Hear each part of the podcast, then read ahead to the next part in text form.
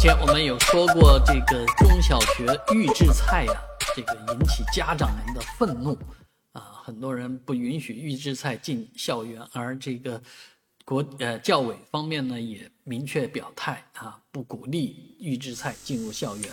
而在黑龙江肇东这里的一个中小学呢，却发生这样的事情：六个孩子围一桌吃两盆菜啊，虽然校长说这个菜是可以无限续添的。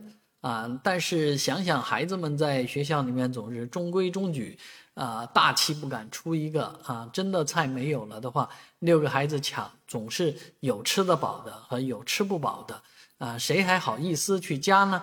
那那吃饱的一抹嘴走了，啊，没吃饱的孩子又不好意思去提出来要续，所以这件事情呢，也引起了广大市民的愤怒啊！这个学校里面吃饭。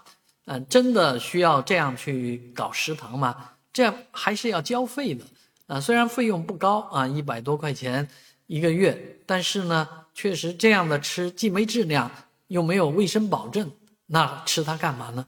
我还是觉得应该大家嗯自带饭盒，嗯，家里面多麻烦一点，还是保证孩子自己吃的核心可口、安全、卫生。